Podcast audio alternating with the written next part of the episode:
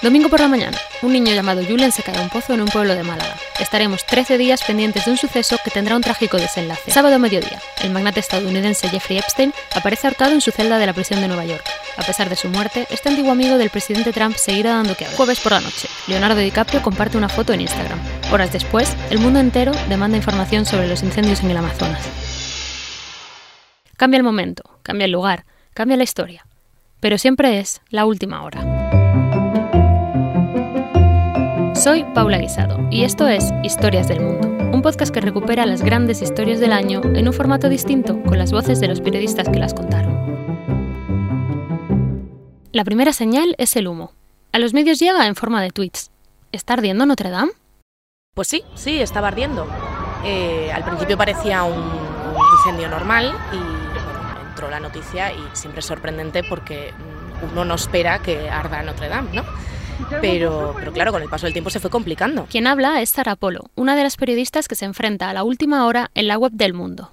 Con el incendio de Notre Dame, como con cualquier otra noticia, urge responder a las preguntas clave. ¿Qué? ¿Quién? ¿Cómo? ¿Cuándo? ¿Dónde? ¿Y por qué? Depende del caso, pero normalmente muchas cosas eh, nos llegan por redes sociales.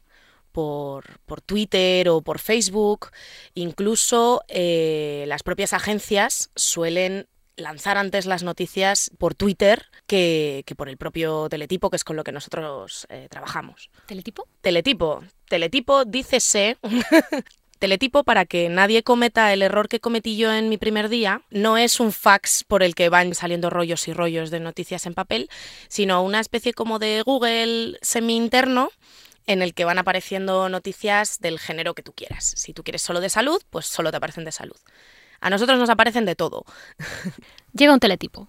Noticia de última hora. ¿Cómo se coordina el trabajo dentro de la redacción? La información como contenido se gestiona más desde la sección. O sea, la sección que al final es la que sabe qué información es la que se está haciendo y la que está en contacto además con ese corresponsal, en este caso con Iñaki Gil en París. Si París es la ciudad más turística del mundo y Notre Dame probablemente de todos los monumentos parisinos es el más visitado, probablemente nos dé que es lo, más eh, visto del planeta, lo más visitado del planeta. Fíjate si es importante, algo así, un símbolo como Notre Dame, verlo en llamas era una, una imagen muy, muy perturbadora. Por tanto, pues eso tenía su importancia. Rápidamente vimos que teníamos que abrir internacional con ello, que sería portada del periódico.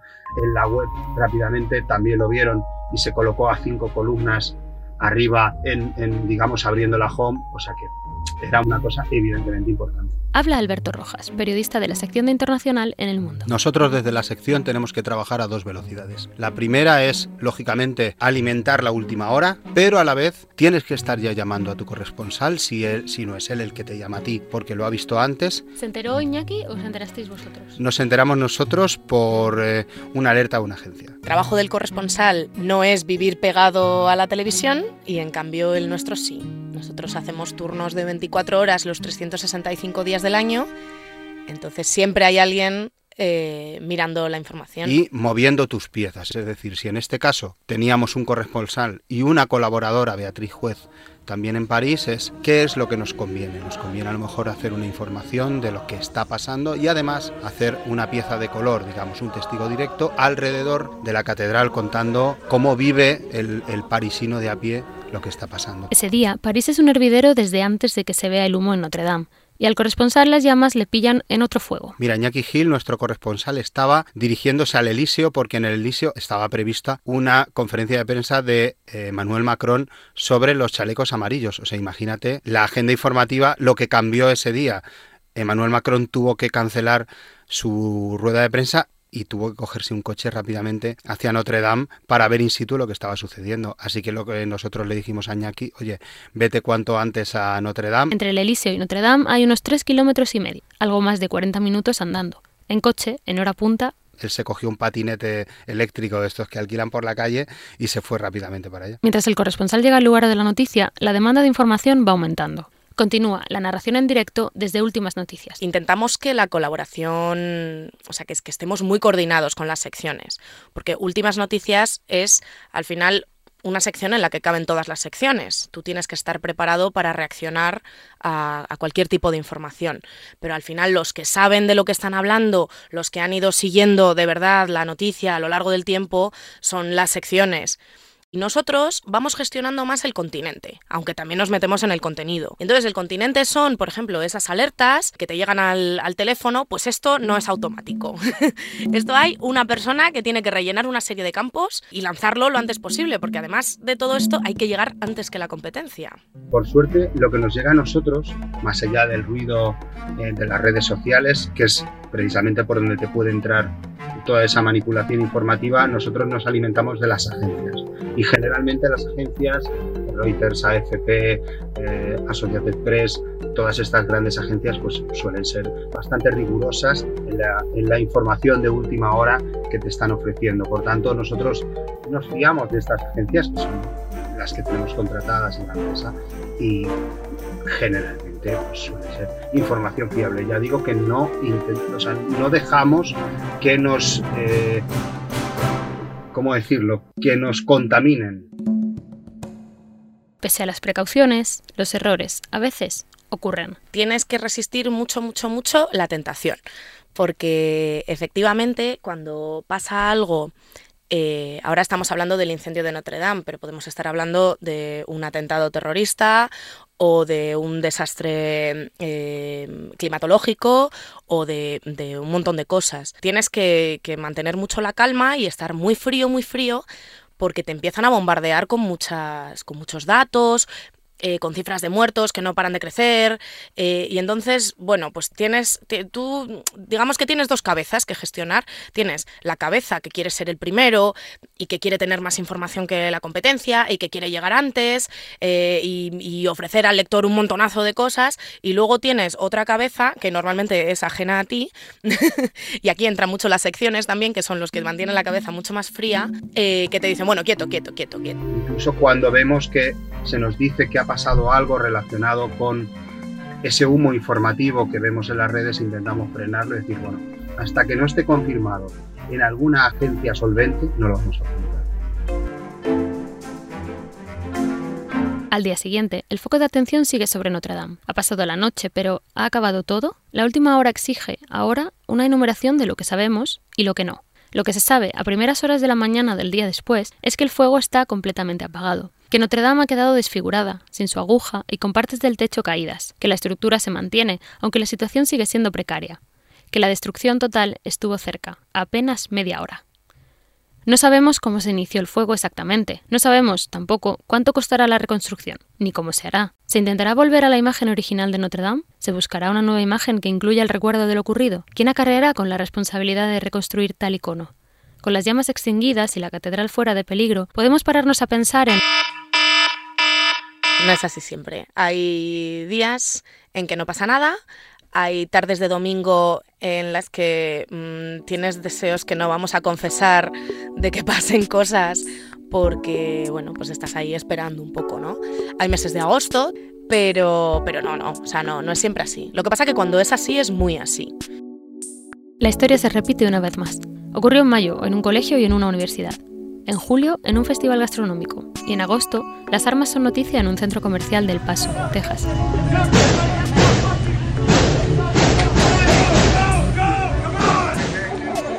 Tras el tiroteo, comienza el goteo de información. Desde el mundo se mira al corresponsal en Estados Unidos. Te voy a decir que cubrir desde aquí o incluso para un corresponsal desde el terreno, un tiroteo es algo bastante, no voy a decir aburrido, pero es una cosa bastante difícil. ¿Por qué te digo esto? Porque se parecen mucho unos a otros. Todos conocemos las causas, por qué se producen o, o los perfiles de los, eh, de los terroristas, al final pues no dejan de ser terroristas, son bastante parecidos. Entonces digamos que es una cosa eh, cuando se produce un tiroteo es una información que tienes la sensación de estar repitiendo una y otra vez. Desde Madrid se decide el plan de acción. ¿Y mientras tanto? Mientras tanto, ¿qué pasa? Pues mientras tanto está la sección de últimas noticias que tiene que ir eh, mascando toda esa información que llega. La prueba de todo esto es que cuando el lector entra en una pieza que está firmada El Mundo o El Mundo Agencias, que no tiene una firma de una persona, en realidad sí que hay una persona que ha estado recabando toda esa información y elaborando un texto ordenado, consentido y además bien escrito la mayoría de las veces. Si creemos que el tiroteo tiene la suficiente entidad como para coger al corresponsal, sacarlo de su, de su ciudad y mandarlo a este sitio porque o porque ha muerto mucha gente o porque supone eh, una historia importante que hay que contar. Recuerdo aquello, aquel atentado, por ejemplo, de los hermanos Arnaev.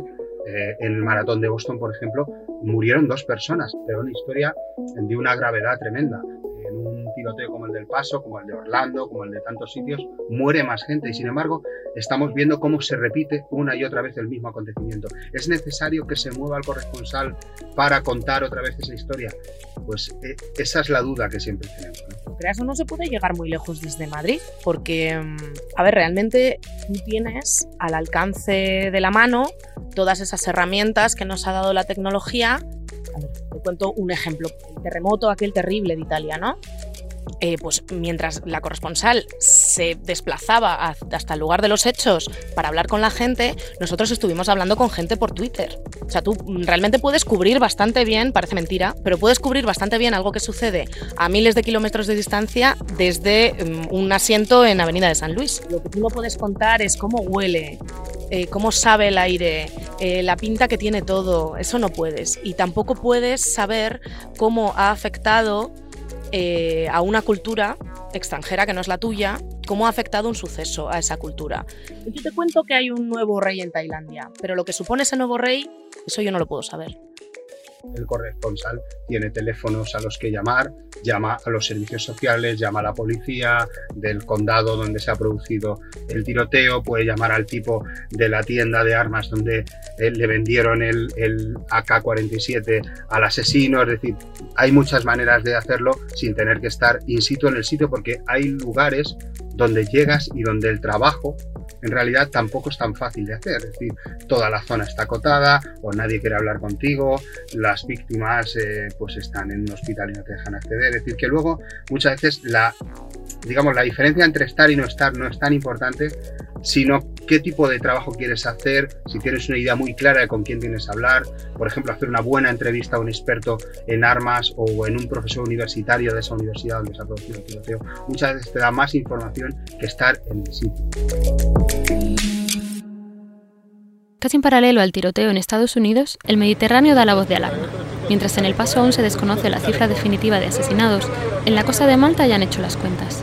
124 migrantes esperan a ser rescatados en el Open Arms. ¿Qué es el Open Arms? El Open Arms es eh, para nosotros un elemento, un suceso informativo, digamos, en pleno agosto, que nos ha permitido eh, tratar temas muy diferentes. Cuando la historia tiene implicaciones políticas a nivel nacional, procuramos que sea la sección de España la que lleve eh, la información. Pero cuando la historia volvía otra vez a la polémica con Italia, por ejemplo, pues teníamos que llevarla nosotros. Es decir, este asunto de Open Arms ha estado eh, cambiando de sección durante varios días hasta que finalmente ha terminado y ha vuelto a la política nacional con la comparecencia en el Congreso de Carmen Calvo explicando la política española a este y a estas horas es verdad que nunca sabremos cuánto hemos podido evitar. Sin embargo, el Open Arms no fue noticia desde el primer momento. Nos pasa una cosa con el tema de la inmigración, que es que todos los días eh, llegan pateras. Entonces, la pregunta siempre es, ¿cuándo empiezas a dar la información de que han llegado pateras? Porque llegan todos los días. Entonces, ¿cuál es el número mínimo de migrantes en una patera para que sea noticia? Bueno, esto es muy difícil de medir. Entonces, con el Open Arms pasa un poquito esto. El Open Arms eh, empieza a ser un hecho noticioso cuando Salvini decide, una vez más, no es la primera vez que lo hace, de hecho bloquea 22 barcos, pero cuando Salvini cierra los puertos al Open Arms y la estrategia de comunicación de la ONG pues empieza a denunciar esto. Empieza a ser noticia cuando lanzan un llamamiento urgente para que les abran un puerto porque tienen a ciento veintitantas personas hacinadas en un barco. Ahí empieza a ser noticia. También hay una demanda por parte de los lectores de información porque empezamos a ver cómo en en esa medición en tiempo real del interés del lector por determinadas noticias, pues vemos que esta historia empieza a crecer. ¿no? Y eso creo que fue el 9, pero los rescates empezaron el 4 de agosto. O sea, hubo cinco días en los que el Open Arms no fue noticia. En los días siguientes, el número de personas en el barco aumenta y disminuye. Se producen evacuaciones, pero también nuevos rescates. Pese a las reticencias de Salvini, 27 menores no acompañados desembarcan en Lampedusa. Tras ese último desembarco autorizado, 107 migrantes siguen en el barco. Sin estar dentro, ¿cómo se va siguiendo la información? Pues en el caso del Open Arms, ellos han eh, comunicado muy bien a través de Twitter. Eh, tú tenías vídeos de dentro del barco. Evidentemente hay que tener en cuenta que ellos comunican lo que quieren. La tensión que se vive es insostenible. Ya son 17 días soportando toda esta tensión, viviendo y conviviendo en situación de te, hacinamiento. te mandan vídeos, te lo mandan a través de Twitter, no te lo mandan a ti. Pero mandan vídeos, comunicados, eh, van actualizando informaciones. Si hay migrantes que se tiran al agua en plena desesperación, te lo cuentan al momento. Y luego, pues está la televisión. O sea, está el 24 horas de televisión española, que tenía a una periodista dentro del barco y pues también coges información de ahí. Nosotros no estamos en el barco, pero sí estamos en contacto con el barco. Es decir, yo tengo el teléfono, por ejemplo, de la jefa de comunicación de Open Arms, que está atendiéndome prácticamente todo el día. Soy muy pesado, además, le estoy mandando audios continuamente. Oye, ¿me puedes confirmar esto? ¿Me puedes enviar eh, una foto de tal personaje? ¿Me puedes eh, contar tal cosa? Y ella me está respondiendo. O sea, estamos en contacto con, con el barco, tanto la persona que estaba aquí en Madrid, que era yo, como Manuel Tori desde Lampedusa. Manuel Tori, que es nuestro, nuestro colaborador en Italia, él se fue él se fue a Lampedusa y desde allí decidimos que él mandara todos los días no solo piezas de última hora para, para el mundo.es, sino piezas de color. Es decir, que él nos cuente el ambiente de la isla y qué es lo que está pasando, qué es lo que está pasando allí. ¿no? Y, y por ahí, pues, nosotros pensamos también que desde aquí podíamos completar la información con piezas de segunda velocidad, explicando, por ejemplo, todos los tratados internacionales que estaba saltándose Matteo Salvini o eh, cómo era imposible esta teoría por la cual algunos grupos de ultraderecha dicen que hay una coordinación entre las mafias y las ONGs. La crisis del Open Arms dura 19 días. ¿Y el interés de la gente? Una vez esos migrantes ya han llegado a España y tal, sí que es verdad que decae un poquito el interés. O sea, la gente eh, hay que tener en cuenta que no se puede mantener un interés informativo eh, como muy, muy alto, ¿no? O sea, como esa tensión informativa no se puede mantener muy alta muchos días. Y esto es una crisis que ha durado muchos días y realmente ha interesado muy hasta el final. O sea, hasta la resolución a medias esta que hemos tenido ha durado casi hasta el final, ¿eh? El interés. ¿Cuánto influye ese interés en que el medio siga informando? Influye muchísimo. Influye muchísimo. Hemos tenido a Julen, un niño, eh, en un pozo que nadie sabía muy bien qué era lo que pasaba, y hemos estado todos los medios, sin entrar en valoraciones de si está bien o está mal, hemos estado todos los medios, todos, o sea, no ha habido ninguno que no lo hiciera, informando 24 horas al día, minuto a minuto, de qué es lo que pasaba en ese pozo en el que no pasaba nada, porque en realidad no estaba pasando nada. ¿Por qué se hace esto? Pues porque a la gente le interesaba, a la gente quería saber qué era lo que pasaba con Julen y quería saber qué pasaba ahora y, y volvía a entrar a mirar qué era lo que pasaba dentro de dos horas. Entonces tú tienes que tenerlo actualizado. O sea, influye muchísimo, claro, influye mucho. Hasta el punto de que si no hay interés, si no hubiera habido interés a mitad de agosto, ¿se habría dejado un poco de contar la historia? ¿Se habría seguido hasta la resolución? No, yo creo que se hubiera seguido hasta la resolución.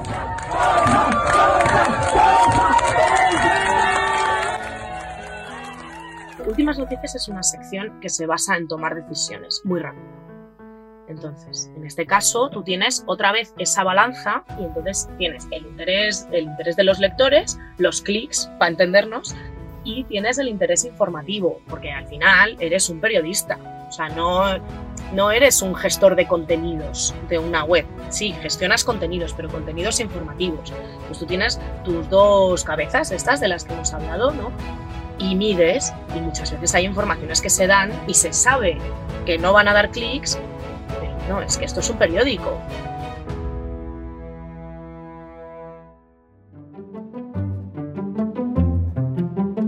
Una historia se cierra, otras ya se han abierto. Hoy es un incendio, un tiroteo o una crisis migratoria. Como las de Julen, Epstein o el Amazonas, muchas de esas historias comenzarán a contarse desde un ordenador alejado del foco informativo. Y ese trabajo, a menudo, será invisible. Esta dinámica del oficio la describió el periodista Guillermo del Palacio en un texto publicado en 2015. Abro comillas. Para que haya periodismo, con P mayúscula, es necesario periodismo con P minúscula. Y para que haya periodistas, con P mayúscula, hace falta que existamos los periodistas con P minúscula. Pero hay periodistas mayúsculos dentro del periodismo minúsculo. Cierro comillas. Gracias por escuchar Historias del Mundo. En este episodio, el último de esta serie, han participado Sara Polo y Alberto Rojas. La sintonía del podcast es de David Quinzán. El guion, producción y dirección es de Paula Guisado.